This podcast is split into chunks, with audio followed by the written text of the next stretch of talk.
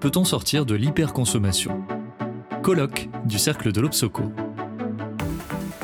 Pierre Vol, professeur à l'Université Paris-Dauphine PSL. Une généalogie de la société de consommation, la responsabilité du marketing.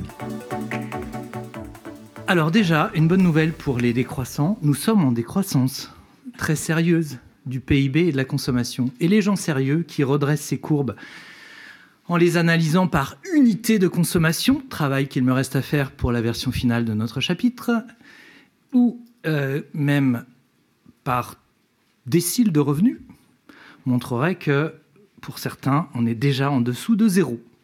Donc, euh, je me suis euh, posé tout simplement la question, mais de quoi on parle quand on parle d'hyperconsommation à partir du moment où on tend vers zéro?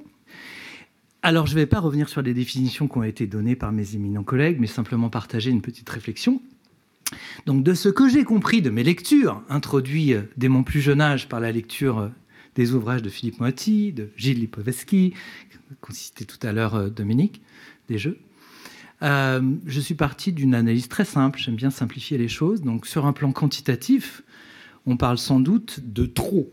Hein, par rapport à deux euh, références, me semble-t-il, une référence environnementale, donc on dépense, consomme trop par rapport aux ressources ou aux services rendus par la planète, ou alors par rapport à un seuil qui serait un seuil plus euh, sociétal, voire même idéologique, qu'il s'agisse de valeurs religieuses, ou alors de valeurs plus républicaines comme l'égalité.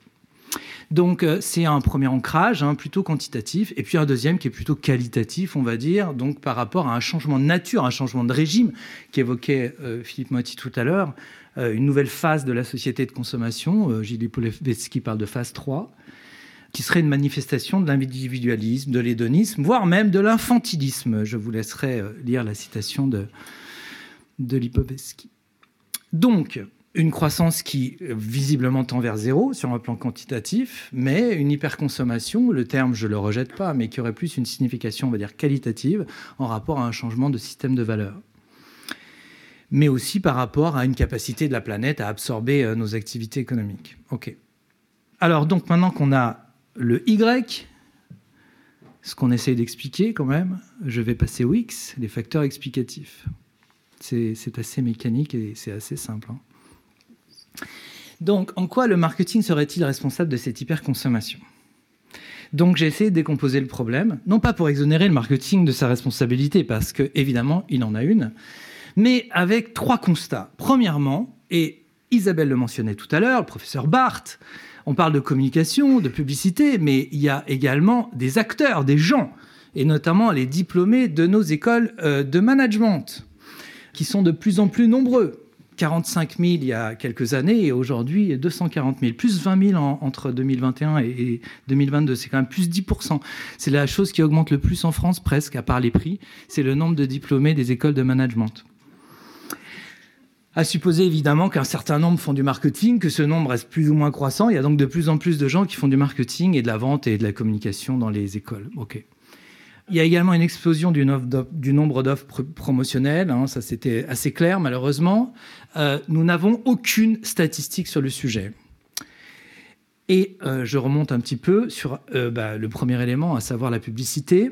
Et là, c'est absolument affligeant, je pèse mes mots, puisque pêle-mêle, les échos, France Inter, Google, donnent des statistiques qui n'ont aucun sens et qui ne sont jamais sourcées sur le nombre de stimuli commerciaux ou publicitaires auxquels serait exposé un Français par an. Donc en fait, on ne peut même pas dire sur la base des faits que la pression publicitaire augmente. On a aucune statistique là-dessus, à tel point que l'IREP a proposé d'ailleurs euh, un comité pour mesurer la pression publicitaire parce qu'on n'en a aucune idée.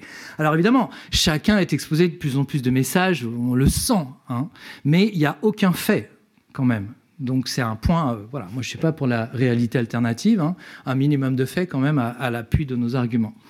Alors, je reprendrai euh, à mon compte la citation d'une organisation qui s'appelle résistance contre l'agression publicitaire. C'est la première fois que je les cite en étant d'accord avec eux.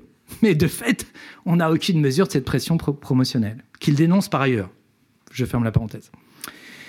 Donc clairement, la pression augmente, mais clairement, entre guillemets, puisqu'on dispose de très peu d'indications quantitatives, et surtout, il reste énormément de, zones d'ombre, alors à la fois sur l'intensité de cette pression, mais aussi sur sa nature, parce que est-ce que c'est la même pression qu'il y a 20 ou 30 ans?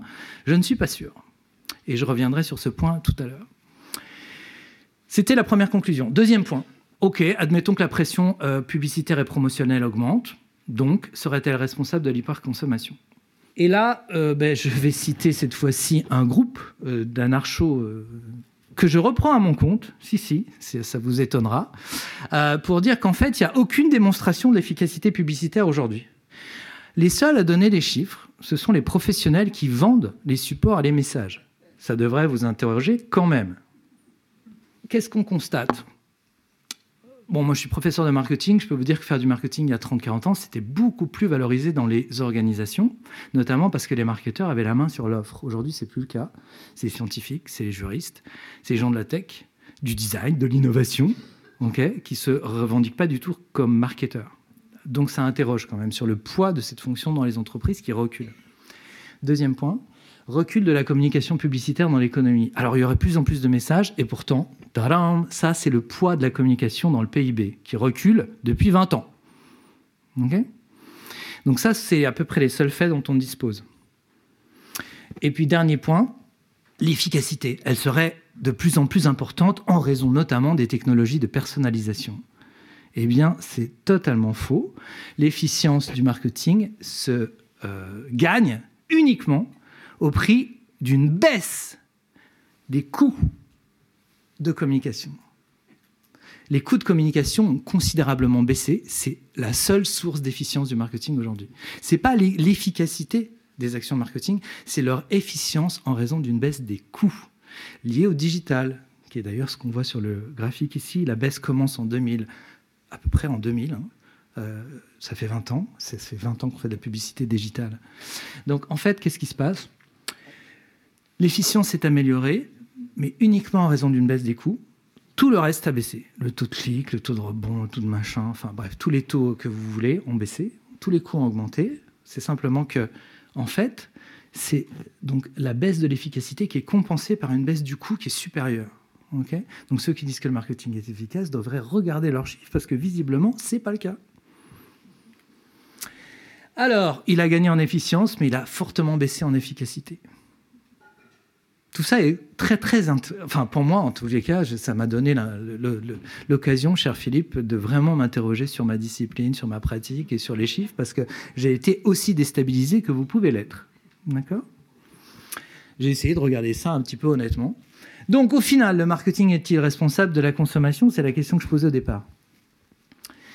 Alors là, je vais reprendre un collègue, non pas un, groupe d'anarchos, euh, voilà, euh, un collègue qui nous dit, je ne vais pas vérifier, hein, et d'ailleurs ça ne m'intéresse pas son positionnement politique, mais qui nous dit euh, finalement, il y a tellement de facteurs qui expliqueraient la consommation que franchement, je vois pas, enfin, on voit mal le rôle du marketing là-dedans. Alors vous allez me dire, hein, c'est facile tout ça, il, est arrivé à destination, euh, tel Ulysse à bon port, mais hein, entre, voilà, bon. Euh, j'attends évidemment les critiques hein, et, les, commentaires sur la démonstration, mais aujourd'hui, j'arrive un peu à cette conclusion. Et j'ai essayé de conclure sur un, point quand même relativement euh, provoquant. Est-ce qu'on n'est pas dans une très mauvaise compréhension de ce qu'est le marketing? Parce que pendant 50 ans, le modèle d'influence dominant, ouais, c'est le modèle de la seringue, à savoir les sirènes qui chantent euh, leur chant auprès des compagnons d'Ulysse, hein, ou alors un modèle de la seringue où on injecte des messages avec une pression, la pression publicitaire. En fait, on n'est plus du tout aujourd'hui dans ce modèle d'influence. J'aimerais partager avec vous un exemple, donc je vais sauter pour respecter le temps. Seemingly Ranch, si vous avez vu cette campagne absolument merveilleuse de Haynes, qui reprend un tweet, enfin un X, je ne sais pas comment on dit, de Taylor Swift, qui mangeait, paraît-il, euh, ses nuggets et ses frites avec du ketchup et ce qu'il ressemble à une sauce ranch. Tweet qui a fait plusieurs dizaines de millions de retweets. Je ne sais pas comment on dit avec X, hein, mais bon, des re-X. Euh, et que Heinz a récupéré derrière. C'est ça le modèle de l'influence en 2023. C'est pas du tout de d'injecter de la pression publicitaire. Et qu'est-ce que ça questionne? Ça questionne le rôle des consommateurs eux-mêmes. Alors Clémentine Autain, qui effectivement regrette ou regrette pas, mais juge ou évalue euh, leur présence dans les supermarchés le samedi après-midi, ok, mais ça c'est années 70, quoi. Saut années 70. Aujourd'hui, c'est les réseaux sociaux, le sujet, c'est pas l'hypermarché du samedi. Et ce qu'on voit, c'est les consommateurs qui renvoient les messages, renvoient les messages. Aujourd'hui, le marketing se contente de plus ou moins synchroniser tout ça dans un brouhaha considérable. ok? Donc, faut changer de lunettes. C'est pas en regardant euh, la pression publicitaire, c'est pas en regardant euh, le nombre de messages qu'on va comprendre ce qui se passe. C'est en regardant cette espèce de boucle qui s'instaure, ce larcène qui s'instaure entre les marketeurs et le public. Pour conclure vraiment en 30 secondes, quel est le rôle du marketing? Aujourd'hui, je pense qu'il est considérable. Il doit être réorienté. Euh, le marketing, c'est utile pour la société à condition de promouvoir des bonnes causes. Voilà.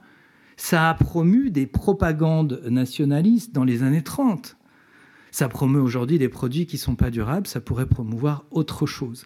Le sujet, c'est comment on réoriente toutes ces, toutes ces investissements, toutes ces compétences vers autre chose que la promotion de produits qui sont euh, néfastes pour la planète et pas si bons que ça pour la société. Voilà ce que je voulais dire sur cette intervention. Retrouvez toutes les actualités de l'Obsoco sur obsoco.com.